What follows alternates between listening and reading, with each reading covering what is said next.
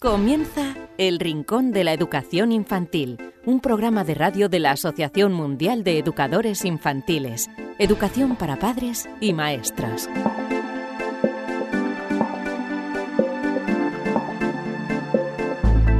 Hola a todos queridísimos amigos y seguidores del Rincón de la Educación Infantil, bienvenidos una semana más a este rinconcito, nunca mejor dicho, que abrimos a la educación infantil. Bienvenidos a este programa número 107 en el que vamos a tener las, eh, los siguientes contenidos. En primer lugar, en la entrevista con el experto vamos a hablar de algo preocupante. Vamos a hablar con el presidente de Agadei, que es em, presidente de la Asociación Gallega de Escuelas Infantiles, Fernando Roland y nos va a hablar de, como decía, algo muy preocupante que son las escuelas pirata. Son escuelas que no cuentan con la aprobación oficial ni con licencias y que están acogiendo a niños como si fuesen escuelas infantiles cuando no lo son. Vamos a hablar con él de lo que ocurre concretamente en Galicia, pero también extensivo a, toda España, que nos va a acercar datos y cómo detectar esas escuelas y además qué podemos hacer para denunciarlo. Un tema, como digo, muy muy preocupante. Contaremos también con la psicóloga Elvira Sánchez, que nos trae un estudio sobre la importancia de leer cuentos a los más pequeños y también nos acercará ese mm, menú, por así decirlo, que mm, tendremos en el próximo congreso de AMEI. Marisol Justo contestará todas las preguntas que nos habéis enviado a rinconinfantil.org y para finalizar lo haremos con un cuento. Nos podéis escuchar a través de los podcasts en iVoox, en Spreaker, en iTunes, también a través del canal de YouTube y eh, si queréis poneros en contacto, muy fácil, rinconinfantil.org. Comenzamos, por cierto, se me olvidaba, también a través de Radio Sapiens. Todas las semanas emiten nuestro programa. Así que ahora sí, comenzamos este programa número 107. Recibid un fuerte abrazo de este humilde servidor que os habla, David Benito. Y enseguida estamos hablando de las escuelas pirata con Fernando Roland, aquí en el Rincón, la educación infantil.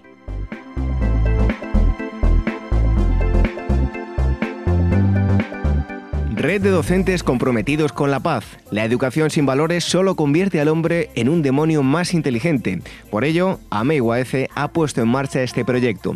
Un docente comprometido con la paz es un profesional de la educación infantil o primaria que sabe y cree que la docencia es la tarea que más puede transformar la sociedad y que quiere conseguir un mundo mejor, más justo, más equitativo, más amable y en consecuencia más feliz. Apúntate y forma parte de la red de docentes comprometidos con la paz. Es gratis y solo tiene ventajas. Visita la siguiente web uaece.org barra docentes comprometidos. Como dijo Nelson Mandela, la educación es el arma más poderosa que puedes usar para cambiar el mundo. Red de docentes comprometidos con la paz. El Rincón de la Educación Infantil, la radio de la Asociación Mundial de Educadores Infantiles.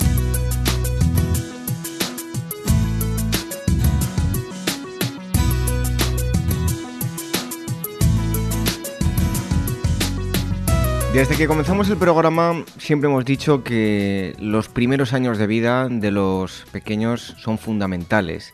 La educación, pese a que eh, a nivel del ministerio o el gobierno no le dé la importancia que tiene, eh, las etapas 03 y 36 son sumamente importantes de cara al futuro de, las personas. Por ello, em, eh, tenemos que tener especial cuidado, no nos tenemos que tomar a risa la educación de los más pequeños, no es llevarlos simplemente a un lugar donde van, mientras que los padres van a trabajar y otros los llevan simplemente por descansar de niños. Y no, debemos llevar a la escuela a los niños a, que aprendan a lugares reglados con eh, toda la, seguridad eh, que nos lo puedan garantizar, seguros, en fin, toda una serie de cosas que eh, reúnen las escuelas legales. Porque hoy vamos a hablar de escuelas piratas que tristemente están proliferando en los últimos tiempos. Y para ello tenemos a Fernando Roland, el expresidente de Agadei, en la Asociación Gallega de Escuelas Infantiles. Fernando, muchísimas gracias por estar aquí con nosotros en el Rincón de la Educación Infantil. Encantado, David, un saludo. Bueno, ¿cómo podríamos eh, definir de alguna forma una escuela pirata? Bueno, una escuela pirata es un centro que se abre sin ningún tipo de licencia. Normalmente se suelen camuflar como ludotecas, cuando ni siquiera son ludotecas, o como centros de ocio. Normalmente un centro reglado, un centro que está autorizado, tiene el sello de Centro Escuela de Educación Infantil. En Galicia, las escuelas de educación infantil tienen una normativa muy clara y muchísimas veces pues está, está esa normativa no se está cumpliendo. Bueno, eh, ¿se hace todo lo que se puede, todo lo posible en manos del, del gobierno, del ministerio, por detectar las escuelas pirata? No, que va. Ojalá fuera así. Sería muy fácil acabar con estos centros ilegales, eh, pero normalmente solo funcionan, solo las inspecciones funcionan a través de denuncias previas. El cuerpo de inspectores, por lo menos en la administración en Galicia, el cuerpo de inspectores pues es un cuerpo que tiene muy poca personal, que está pues sobrepasado de trabajo y solo funcionan a base de, denuncias e incluso esas denuncias eh, pues tienen un, trámite muy complejo, muy largo y a veces una denuncia de un centro que está incumpliendo y que, se puede saber que está incumpliendo, pues a lo mejor a través de las redes sociales, de la publicidad que hacen, pues a lo mejor eh, pues hablando con los padres de los niños que entran en ese centro, ya sabe que entran bebés, que no pueden tener bebés, pues a veces tardan a lo mejor seis meses o un año incluso en poder cerrar un centro ilegal. Bueno, ya lo decía yo en la, en la presentación, ahora hablaremos de, los peligros a los que se pueden enfrentar los, padres, pero mm, más allá de los peligros eh, meramente físicos, em, la, como decía yo, los seis primeros años de vida de los niños son fundamentales y la educación en esos seis primeros años eh, también lo es. Nosotros siempre lo hemos defendido. Incitamos a la gente a que lleve las escuelas porque van a aprender cosas diferentes a lo que le van a enseñar los, los papás en casa, ¿no? Eh, este es otro motivo también, ahora entraremos en, los otros detalles, pero esto es un motivo importante para llevar a, los pequeños a un sitio de garantías y no a cualquier sitio, ¿no? Pues claro, lógicamente, a ver, el cerebro de los niños es un cerebro muy plástico, en los primeros años de vida, pues como decimos siempre, los niños son como esponjas, realmente pues unos hábitos, unas costumbres y aprender una serie de, valores a veces es muy importante y, claro, que el centro esté autorizado, que tenga un personal con una titulación es importante porque no sabes dónde puedes meter a un niño si lo dejas en un centro que realmente pues no sabes si la persona que lo está atendiendo tiene una titulación o simplemente pues le gustan los niños, como dicen muchas veces. Entonces es importante que el centro esté autorizado. Fernando, eh, ahora sí, ¿a qué peligros eh, se enfrentan muchos padres al llevar a sus hijos a este tipo de escuela que muchas veces yo creo que ni se imaginan lo que les puede pasar, ¿no? Pues sí, mira, muchas veces, realmente la mayoría de las veces los padres pues son las víctimas en este caso, no, los niños sino los padres. ¿Y por qué? Pues porque los padres no saben, muchas veces están llevando a sus hijos a un centro ilegal. Muchas veces es el problema que nos encontramos.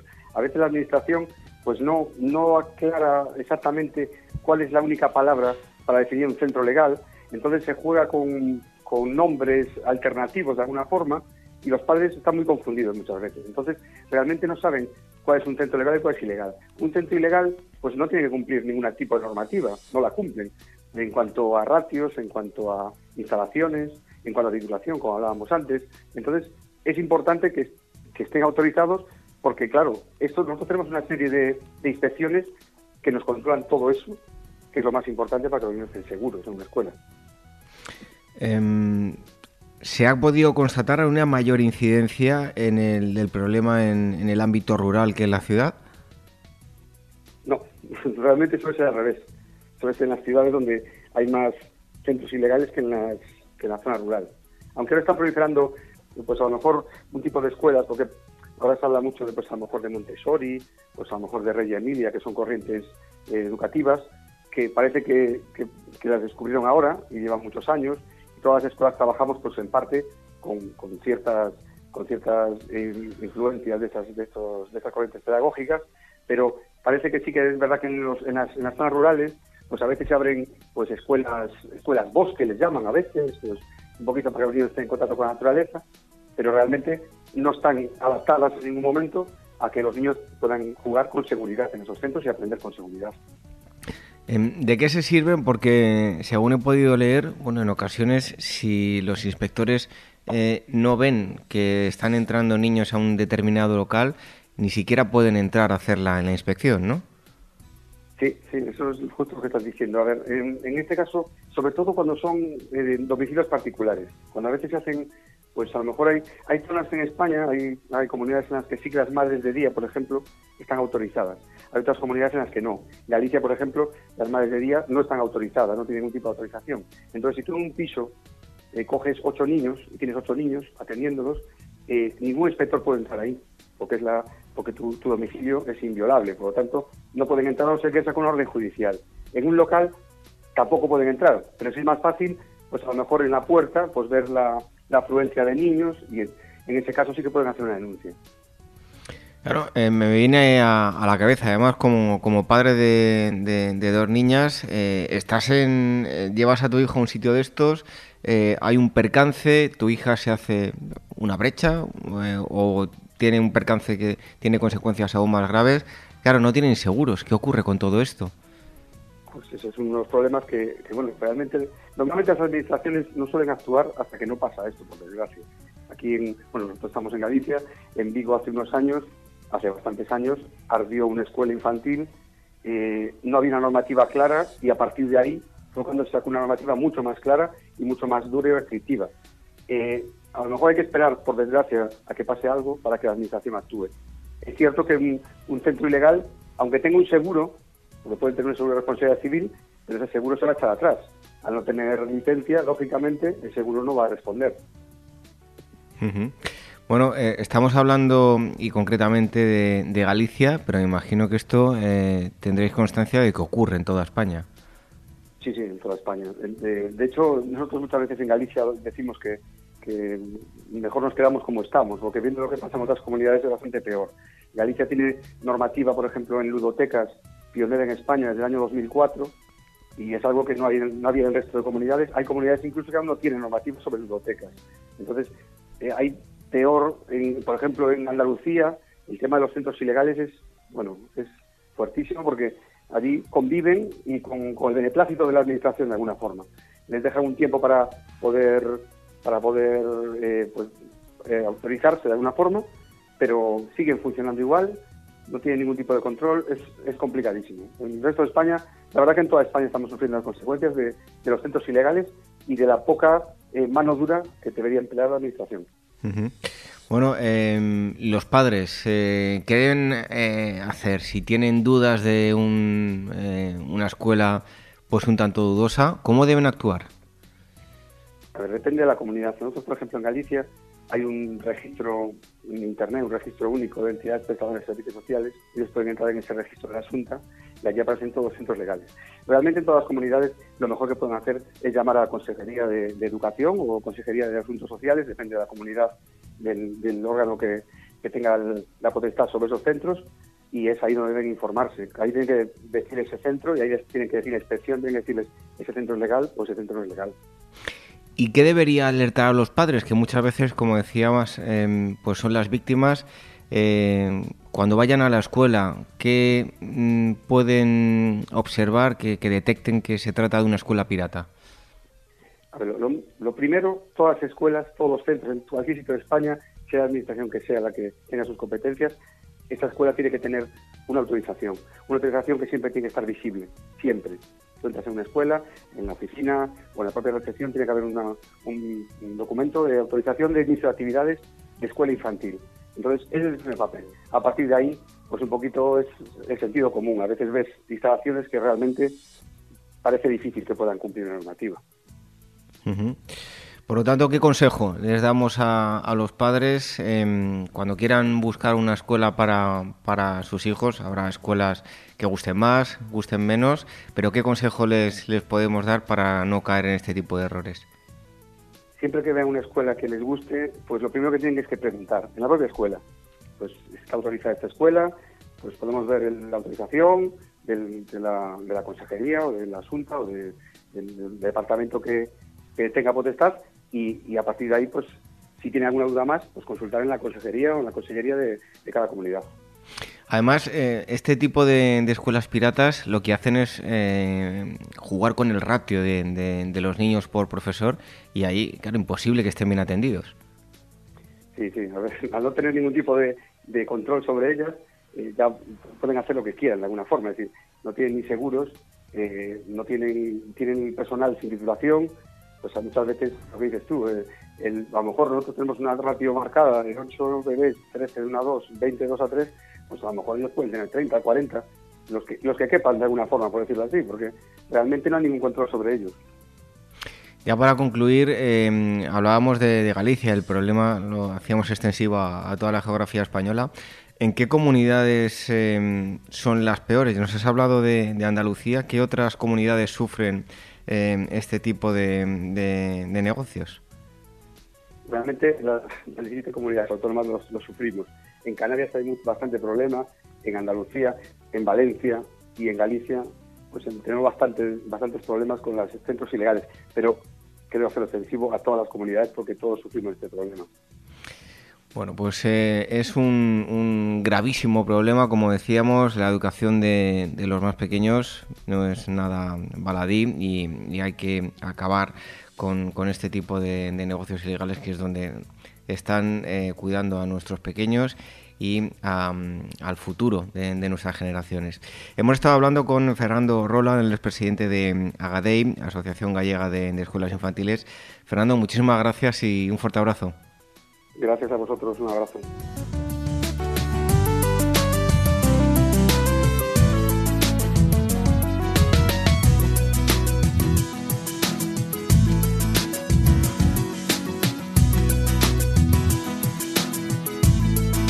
El Rincón de la Educación Infantil, la radio de la Asociación Mundial de Educadores Infantiles.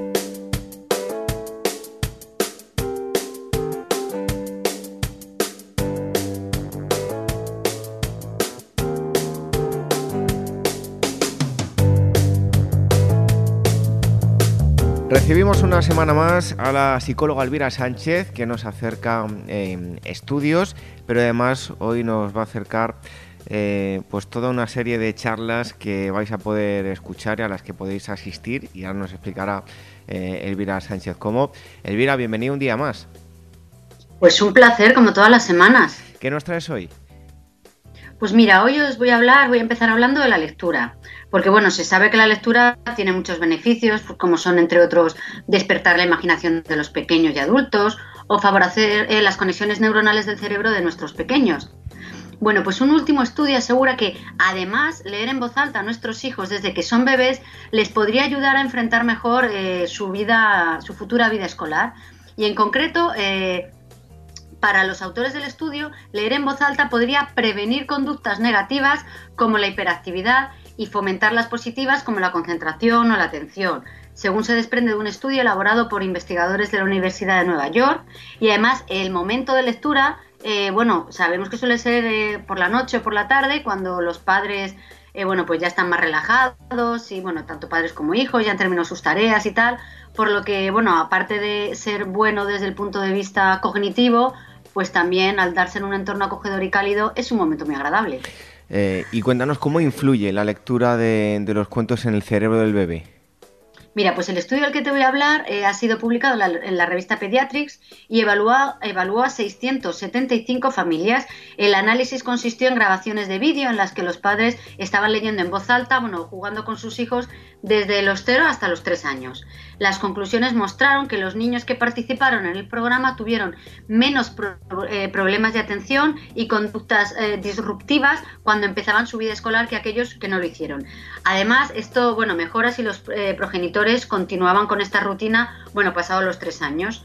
Y como explican los responsables del estudio, cuando un padre o una madre lee un cuento a un niño o juega con él, pues el pequeño tiene que prestar atención tanto a su progenitor como a la actividad. Y además es una oportunidad para que se conviertan en adultos bueno con un buen modelo de conducta. Los autores también bueno también inciden en que en la actualidad bueno pues los padres pasan menos tiempo con sus hijos relegando este tipo de tareas bueno a los dispositivos digitales una pena, ya que bueno, eh, fomentar la lectura, pues como siempre hemos defendido aquí, David, pues es muy positivo. Efectivamente, muchas veces además se delega en la tecnología este tipo de, momentos, Elvira. Exacto, además, mira, en este estudio los responsables, bueno, quieren que desde la atención primaria pediátrica se promuevan actividades positivas para, bueno, para los padres e hijos, como la lectura de cuentos en voz alta y el juego, bueno, ya que mejoran el desarrollo social y emocional de los pequeños, como se refleja a través de la disminución bueno, de determinadas conductas o estados emocionales, como te comentaba antes, pues como la ansiedad o la, y la hiperactividad.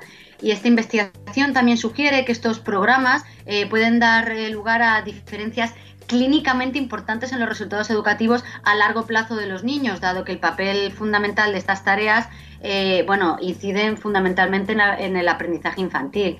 Pero bueno, este no es el único estudio que enumera bueno, los beneficios grandes de leer en voz alta a, los niños. Mira, otro estudio publicado el pasado mes de marzo en la web eh, de Pediatrics también concluyó que los padres que leen en voz alta a sus hijos es positivamente significativo para el funcionamiento psicológico tanto de padres como de niños, mejorando el lenguaje de los niños más pequeños, la comprensión literal del lenguaje, el cerebro y el pensamiento cognitivo. Y además hay otra más. Otra investigación está publicada en Child Development el pasado mes de febrero, o sea, son estudios recientes, determinó eh, que los bebés de seis meses ya se fijan visualmente y memorizan mejor los personajes de los cuentos infantiles cuando tienen un nombre, por ejemplo, la gata Flora o, en, vez, eh, o, simplemente la gata, ¿no? Por ejemplo.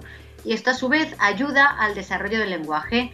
Y otro experimento coordinado por la investigadora Lisa Scott, que lleva más de una década estudiando bueno, cómo funciona la atención de los bebés, consistía en monitorizar la actividad cerebral de los niños de 6 a 9 meses de edad con técnicas de seguimiento ocular y, bueno, y el electroencefalograma.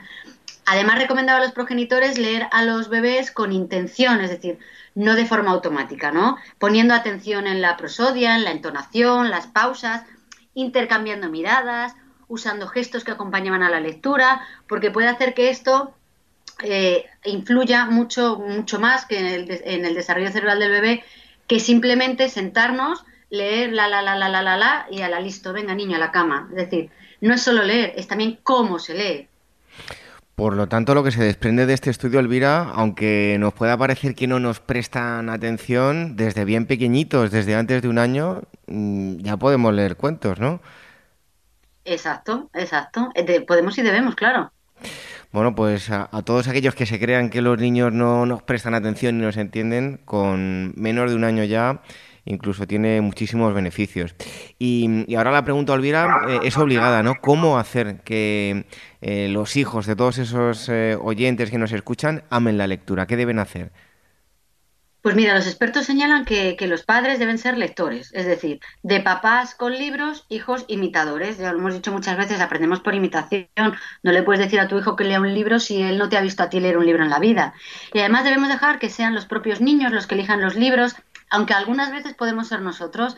Y también hemos de permitir que interactúen con ese libro, es decir, repetir la historia muchas veces, respetar las, bueno, las regresiones, que eh, interesarse sin jugar, y sobre todo asociar la lectura con momentos positivos. Al principio hablábamos de que bueno, se, se está del, el momento de la lectura suele ser cuando tanto padres como hijos han terminado ¿no? sus tareas cotidianas, lo que hace que sea un momento agradable. Bueno, pues tenemos que aprovechar estos momentos agradables para asociar la lectura con momentos positivos.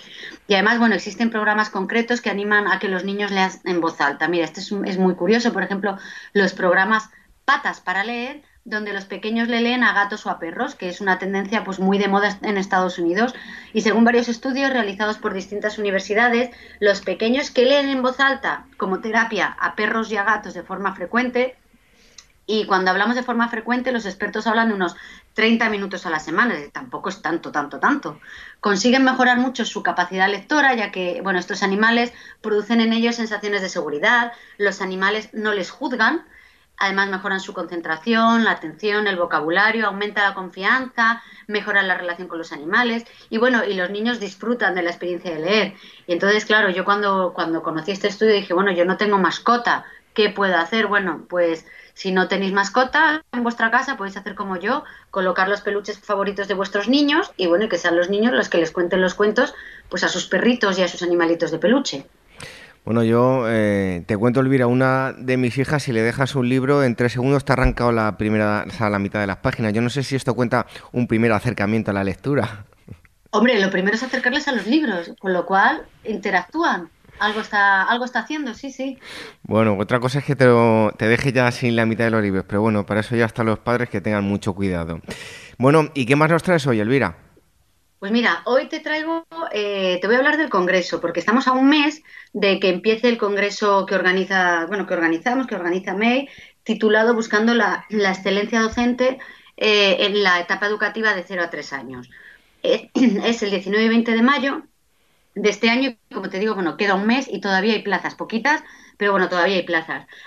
Sobre todo quiero contarte un poco quiénes son los ponentes que nos van a acompañar. Te los voy a contar un poco por orden de aparición en la agenda. La primera es Marisol Justo de la Rosa, que es bueno, muy conocida por los oyentes del programa, bueno, y por todos los maestros prácticamente, no solo de España, sino de otros países, que va a abrir el Congreso con una ponencia titulada Buscando la excelencia en la educación de 0 a 3 años. Luego viene Laura Estremera, que es, ella trabaja en escuelas infantiles de 0 a 3 años.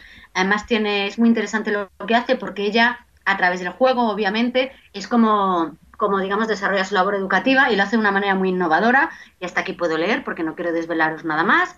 Luego viene Bárbara Viader, que ella nos va a traer la ponencia de cómo crear aulas sensorialmente inteligentes y bueno, va a incidir mucho en lo que es la estimulación sensorial de los niños de 0 a 3 años. Luego viene Tamara Chubarovsky, que ha participado ya en varios congresos nuestros y es, bueno, no quiero decir que es una cuenta cuentos porque su currículum es mucho más extenso que eso, pero es experta en lenguaje y comunicación y nos va a hablar de estos, de precisamente el lenguaje y la comunicación como recursos didácticos y también terapéuticos.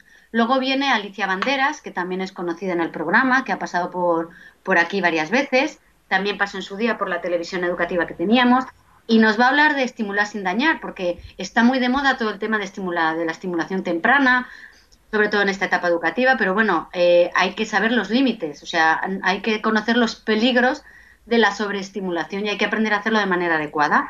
Y luego por la tarde del sábado llega Fran, que es también un conocido tanto de la asociación como de nuestros oyentes, que nos va a dar un taller muy divertido en la línea en la que los da él, de estimulación musical temprana, la musimotricidad. Y luego ya nos vemos al domingo y el domingo empezamos con las experiencias internacionales, porque es muy interesante también conocer cómo se trabaja el 0 a 3 en otros países. Este año los países invitados han sido Estados Unidos e Italia. Entonces, de Italia traemos a Simona, a Simona Bogoni, que es, bueno, es muy conocida en Italia, es, la llaman, eh, bueno, no la pasionaria de la educación, porque la traducción no es exactamente la misma, pero es una mujer que le pone mucha pasión a todo lo que hace. Y luego Stephanie Olmore, que es, eh, trabaja en la Asociación de Maestros de Estados Unidos, bueno, la más importante asociación de allí, es la directora de programas y conoce muy de primera mano, bueno, pues como, aparte de que ella estuvo en aula, ahora está en otro tipo de tareas, eh, nos va a explicar cómo es la educación de 0 a 3 años en un país tan complejo como son los Estados Unidos. Y bueno, y terminamos ya el domingo con la ponencia de clausura, que corre a cargo de Javier Urra, que todo el mundo lo conoce perfectamente, es muy él fue el defensor del menor, pero bueno, eh, es una persona que tiene muchas publicaciones, ha ocupado otros cargos y bueno, es un hombre con muy una gran experiencia y además que, que, no solo lo que cuenta, sino también cómo lo cuenta. Y nos va a hablar de cómo educar desde la cuna con criterio, es decir, eh, la, el 03 siempre hemos peleado para que se reconozca, bueno, aparte de ser asistencial, que es educativo, y todas estas ponencias van encaminadas precisamente a eso, a que el 03 ya no solo desde las aulas, sino fuera de las aulas, sino que la sociedad también entienda que es una etapa educativa y que quizás es una de las más, bueno, quizás no, es una de las más importantes porque es donde asentamos los cimientos de las siguientes etapas educativas. Bueno, pues eh, un elenco de expertos que no os lo podéis perder si os interesa la, educación infantil. Como siempre, Elvira Sánchez nos acerca estudios y hoy, de forma excepcional, la agenda de este congreso, que por cierto, Elvira, todos aquellos, eh, aún quedan plazas, pero si no, también se puede ver eh, online para aquellos que no puedan acudir y o estén fuera de España, ¿no? Exacto, mira, nosotros eh, tenemos, primero va a ser gratuito para todos los asociados de, de Eso es algo que venimos haciendo desde hace muchos años. Entonces, todos los asociados van a poder seguir la retransmisión online en directo de manera gratuita. Una semana antes enviaremos las claves con las que podrán acceder a, bueno, para ver todo en directo los contenidos. Los amigos de América Latina, bueno, pues tendrán que tener en cuenta también el cambio de hora pero eh, por ser en directo, obviamente.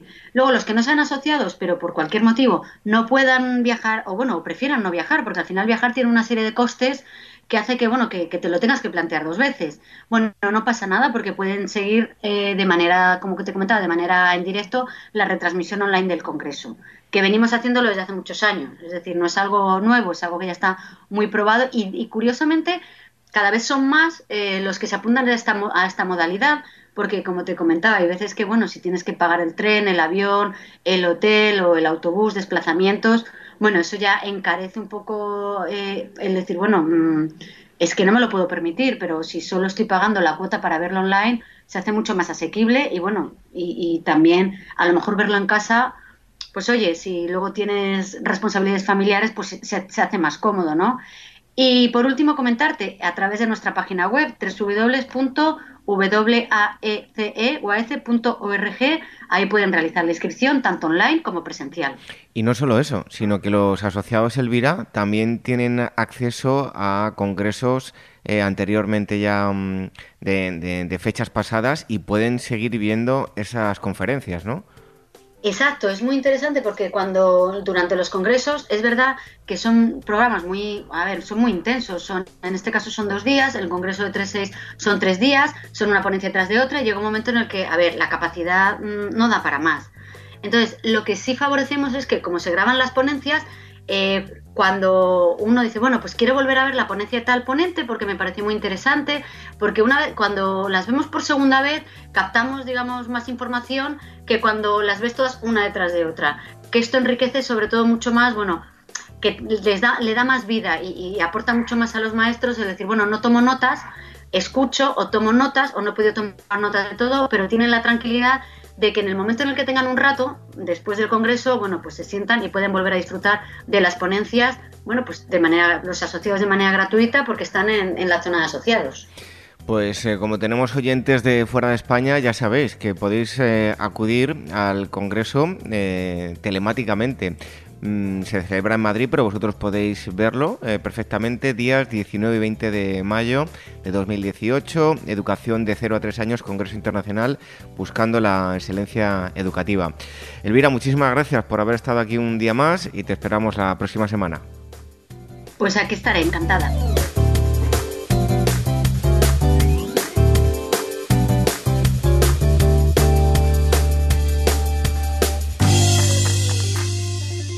¿Quieres formar parte de la gran familia de profesionales de la educación infantil del mundo? Solo en Facebook somos ya más de 110.000.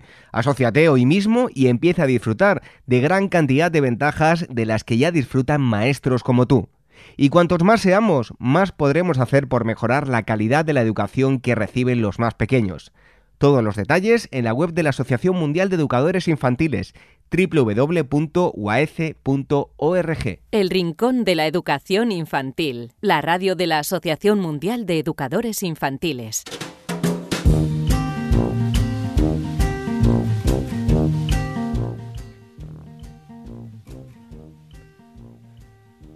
Es el turno de las preguntas y sobre todo de las respuestas que nos enviáis a rincóninfantil.org. Eh, también a través del formulario que tenéis en la página web, en el apartado de programa de radio y en cualquiera de esas dos formas os sirve para poneros en contacto con nosotros. Lo primero de todo, dar la bienvenida a Marisol Justo. Bienvenida un día más, Marisol. Pues muchas gracias David y encantada como siempre de pasar este ratito con nuestros amigos y amigas. Pues vamos rápidamente y antes quiero decir que tenemos algunas preguntas acumuladas y los próximos programas iremos dando respuesta a todas aquellas. Así que si veis que no la hemos contestado, la que nos habéis enviado, por favor sed pacientes que poco a poco iremos dando salida a, todas. Y en primer lugar vamos con una pregunta que nos llega desde Guadalajara, desde México, y nos escribe Luis Antonio y nos dice lo siguiente. Me han comentado que es bueno leer cuentos a los niños desde pequeñitos y me planteo algunas dudas que comparto con los expertos del programa. ¿A, qué, ¿A partir de qué edad conviene leer cuentos? ¿Cuándo empiezan a entenderlos? Y si se los leemos antes, ¿qué beneficios tienen aunque no comprendan la trama del cuento? Muchas gracias por los consejos de los expertos, nos resultan muy valiosos. Pues em, eh, cuéntanos, Marisol. Pues para empezar, eh, darle nosotros las gracias a, nuestro amigo Luis Antonio y, a todos nuestros amigos de México en general y de, Guadalajara, Jalisco, en, especial esa tierra que tanto queremos. Pues Luis Antonio, eh, es conveniente, es interesante, es muy positivo contar cuentos a nuestros hijos desde el mismo nacimiento Incluso eh, no tenemos tiempo en este espacio para abordarlo, pero incluso es importante, interesante ya narrar cuentos eh, antes de nacer, cuando todavía está en el, en el útero de, la mamá. ¿Por qué es importante eh, contar cuentos, narrar cuentos? Primero porque es una actividad muy placentera para el adulto y para el bebé. Tienes toda la razón, el, bebé eh, muy chiquito no va a entender la trama, el argumento del cuento, pero eso no es lo relevante. Lo relevante es que en, en un ambiente lúdico, relajado, afectivo, va a estar escuchando el lenguaje, va a tener una interacción afectiva con, el adulto, con vosotros, en este caso el papá, la mamá. Eh, como decía, va a estar escuchando diferentes entonaciones que vais a realizar mientras lo, narráis. Es decir, que va a ser, eh, se va a estimular todo lo que tiene que ver con el lenguaje tanto en la escucha como en, en, la, en la, formulación, en la pronunciación de, ese lenguaje. Mm, yo recomiendo que se lea desde el mismo nacimiento, incluso en la, rutina de leer un cuento a, la hora de acostar al bebé por la noche y si el, niño ya es un poco más, más grandecito, pues con mayor razón, ¿no?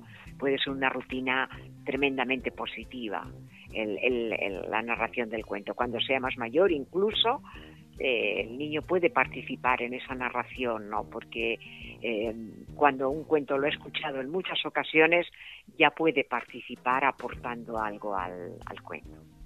Pues ahí estaba ese consejo en torno a los cuentos y cuándo debemos leerlo, así que no esperéis. Si tenéis hijos, desde ya mismo, y si tenéis uno recién nacido, lo podéis ir haciendo. Vamos ahora con una pregunta que nos llega desde Santander y nos escribe eh, Aurora. Nos dice lo siguiente, mi agradecimiento por toda la información que nos facilitan en el programa. Trabajo como educadora en una clase de dos años y últimamente he leído sobre la importancia de que conozcamos algunos descubrimientos de la neurociencia. ¿Creen que se trata de otra moda en la educación? ¿Cómo puede ayudarnos esta información a los educadores? Cuéntanos, Marisol. Pues eh, Aurora, sí y no a, tu primera respuesta. ¿Se trata de una moda? Mm, ahora todo lo que lleva el, prefijo neuro está de moda. O sea, eh, la neurología, la neurobiología, la neuroeducación, la neuromúsica, la neuroalgo. Es una moda, una moda eh, eh, que bienvenida sea, bienvenida sea. no obstante, aunque sea algo muy actual, eh, muy de moda en la educación, la verdad es que es muy interesante para, para, nosotros, para los docentes.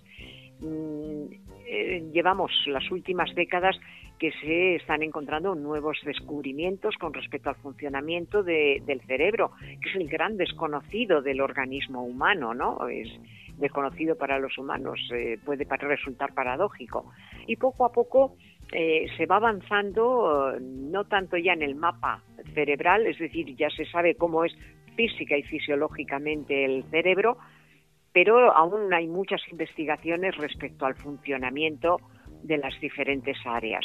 Y aún tardaremos décadas, o eso nos dicen los neurólogos, en eh, conocer em, en profundidad cómo es el cerebro.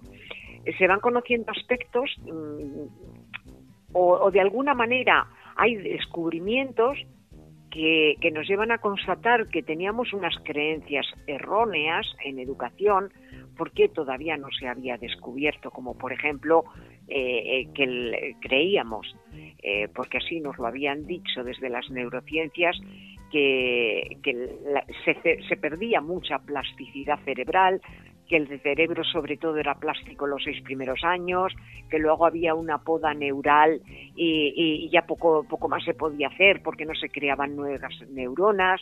Bueno, pues ya los neurocientíficos nos dicen que se, se crean neuronas a lo largo de toda nuestra vida, eh, luego se crean nuevas sinapsis, el cerebro es plástico y efectivamente eh, con el paso de los años eh, y sobre todo en la, en la tercera edad, pues es posible que esa plasticidad se vaya perdiendo. No obstante, también nos dicen los neurocientíficos que el cerebro, como cualquier otra parte de nuestro organismo, eh, está mucho más activo si lo ejercitamos.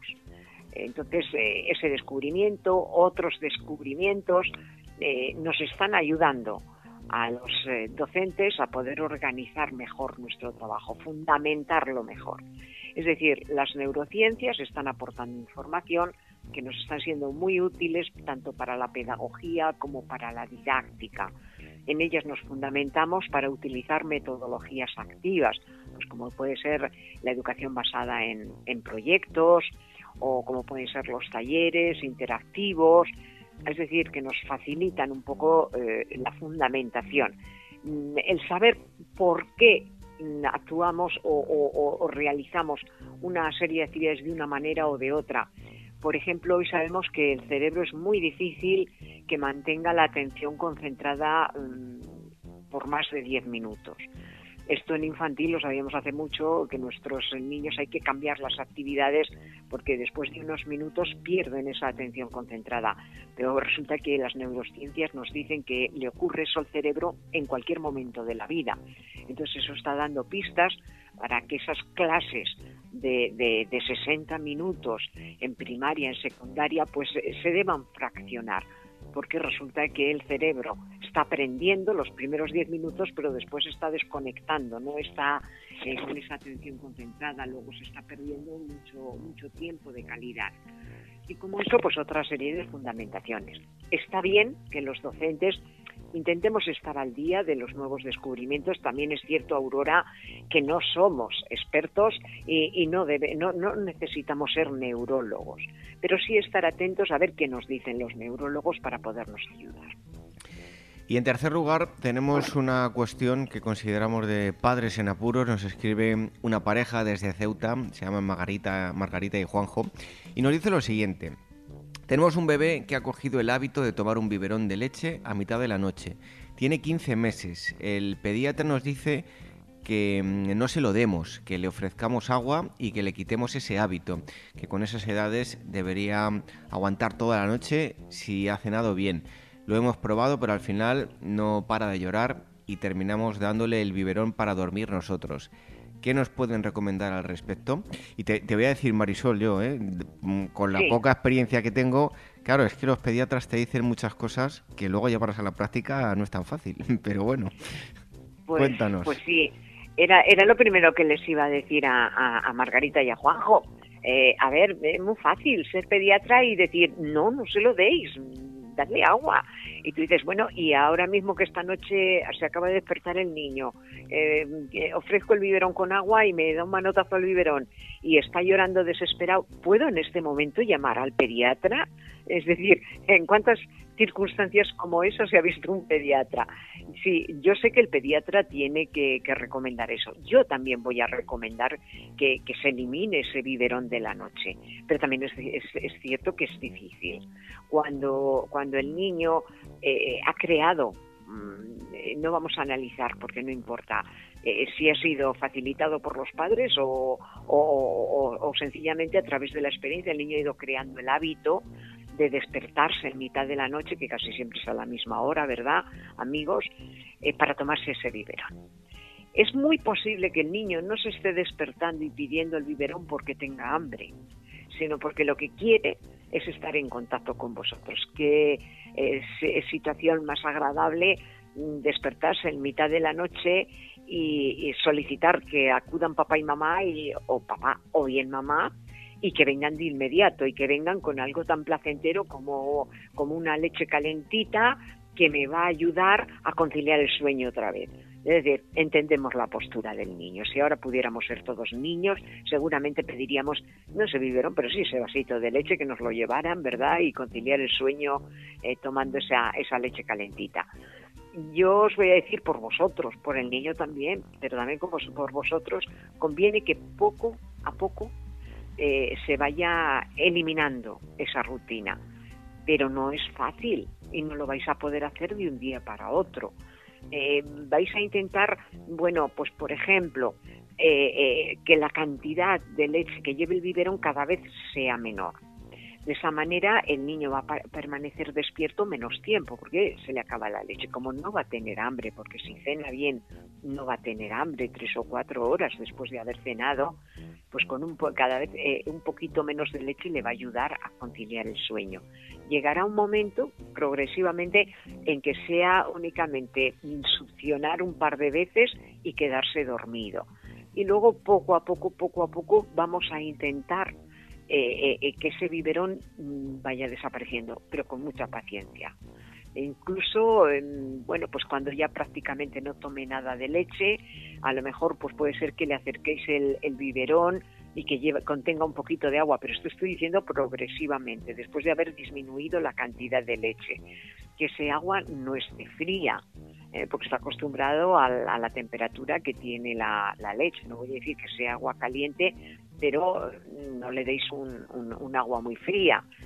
Eh, luego tal vez eh, se conforme con que el, sea el biberón sin líquido y poco a poco vaya perdiendo ese, ese, ese hábito, esa rutina que, ha adquirido. Pero de verdad, Margarita, Juanjo, va a ser con paciencia y, no va a desaparecer de hoy para mañana por mucho que nos encantaría eh, seguir la pauta del pediatra, ¿verdad? El pediatra ha dicho que no, con lo cual a partir de hoy ya no hay biberón, que más quisiéramos que pudiera ser así.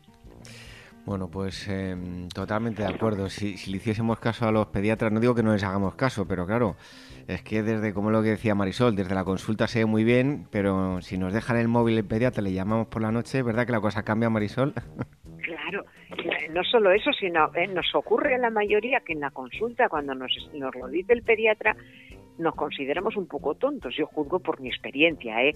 Cuando me dicen, no, no, no, no, no le dé usted el biberón a mitad de noche, por Dios, denle un biberón con un poco de agua o no le dé nada. Y en ese momento digo, y por Dios, pero qué mala madre soy.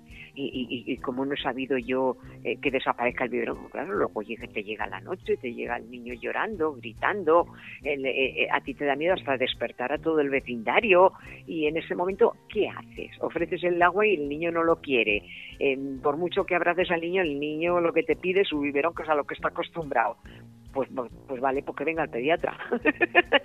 Pero vaya por delante que al pediatra siempre, siempre hay que hacerle caso. Por ¿eh? supuesto. O sea, siempre. Eh, sus consejos son los mejores. En este caso también. O sea, si el consejo es buenísimo, lo que no nos dice es cómo hacerlo. Bueno, pues ya sabéis, hacerle caso al pediatra y armaros de paciencia. Lo más importante son estas cosas divertidas que tiene la, paternidad. Hoy nos han enviado las preguntas Luis Antonio de Guadalajara, Aurora de Santander y Margarita y Juanjo desde Ceuta. Marisol Justo, un fuerte abrazo. Bueno, antes recordar que si queréis mandarnos preguntas lo podéis hacer a través de nuestro email rincóninfantil.org o a través de nuestro formulario que tenemos en la web. Mm, escribir la pregunta directamente, le dais a enviar y nos llega directamente. Marisol, un fuerte abrazo y hasta la próxima semana. Como siempre, un placer y gracias a ti,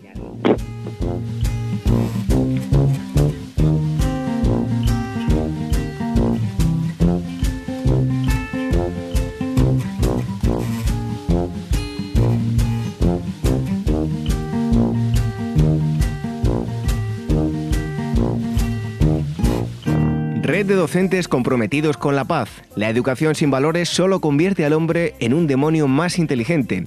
Por ello, AMEIUAF ha puesto en marcha este proyecto. Un docente comprometido con la paz es un profesional de la educación infantil o primaria que sabe y cree que la docencia es la tarea que más puede transformar la sociedad y que quiere conseguir un mundo mejor, más justo, más equitativo, más amable y en consecuencia más feliz. Apúntate y forma parte de la red de docentes comprometidos con la paz. Es gratis y solo tiene ventajas.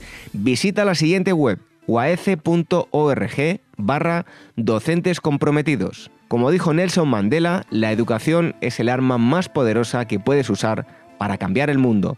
Red de docentes comprometidos con la paz. El Rincón de la Educación Infantil, la radio de la Asociación Mundial de Educadores Infantiles.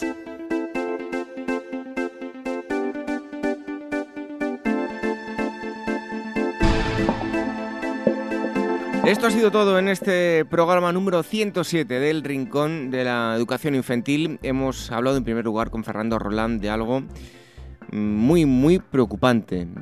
Es presidente de Agadei, Asociación Gallega de Escuelas Infantiles, y nos ha hablado de las escuelas pirata. Por favor, tened mucho cuidado donde lleváis a vuestros hijos. Siempre os recomendamos los beneficios, decimos los beneficios que tienen las escuelas, pero eso sí, lugares que cuenten con licencias y que tengan la aprobación del ministerio. Tened mucho cuidado, por favor, porque estamos jugando con los eh, pequeños. Así que aseguraos y si sospecháis de que tenéis cerca o habéis visto una eh, escuela pirata, rápidamente denunciarlo porque es la forma de, eliminar eh, a toda esta lacra que están jugando con los más pequeños y creo yo que si nos escuchan los padres es lo más sagrado que podemos tener. También la psicóloga Elvira Sánchez nos ha traído un estudio que mm, habla sobre la importancia de leerles cuentos casi desde el momento que nacen. Así que eh, si sois padres, animaos y empezar a mm, interactuar de esa forma, a leer a vuestros hijos em, cuentos que, aunque no se enteren al principio, pero van a tener muchísimos eh, beneficios. También nos ha acercado el menú que va a haber en el siguiente congreso de la Asociación Mundial de Educadores Infantiles. Tenéis toda la información en la página web. Y Marisol justo ha contestado todas vuestras preguntas, preguntas que nos habéis enviado a rincóninfantil.org.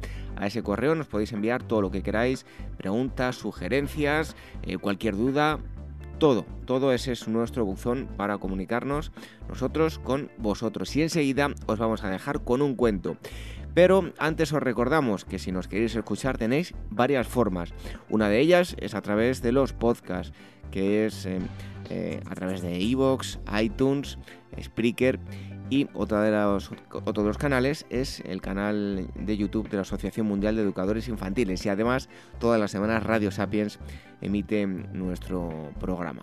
Lo dicho, que nos eh, volvemos a reencontrar la próxima semana con más educación eh, infantil.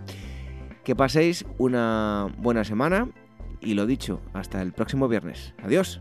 La cigarra y la hormiga.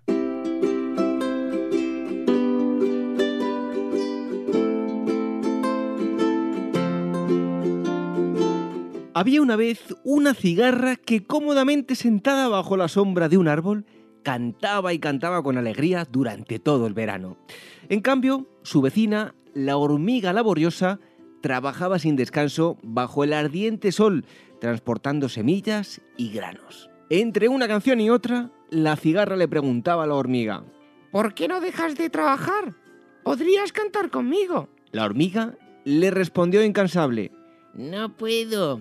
Estoy juntando las provisiones para el invierno porque hará mucho frío y entonces no habrá nada que comer. El verano es todavía muy largo y hay tiempo suficiente para juntar provisiones. Con este calor es cansadísimo trabajar. Reía la cigarra. La cigarra cantó todo el verano hasta que llegó el otoño y luego con el frío invierno vino la nieve y se encontró con que no tenía nada, nada para comer. Una noche la cigarra hambrienta tocó la puertecita de la casa de la hormiga.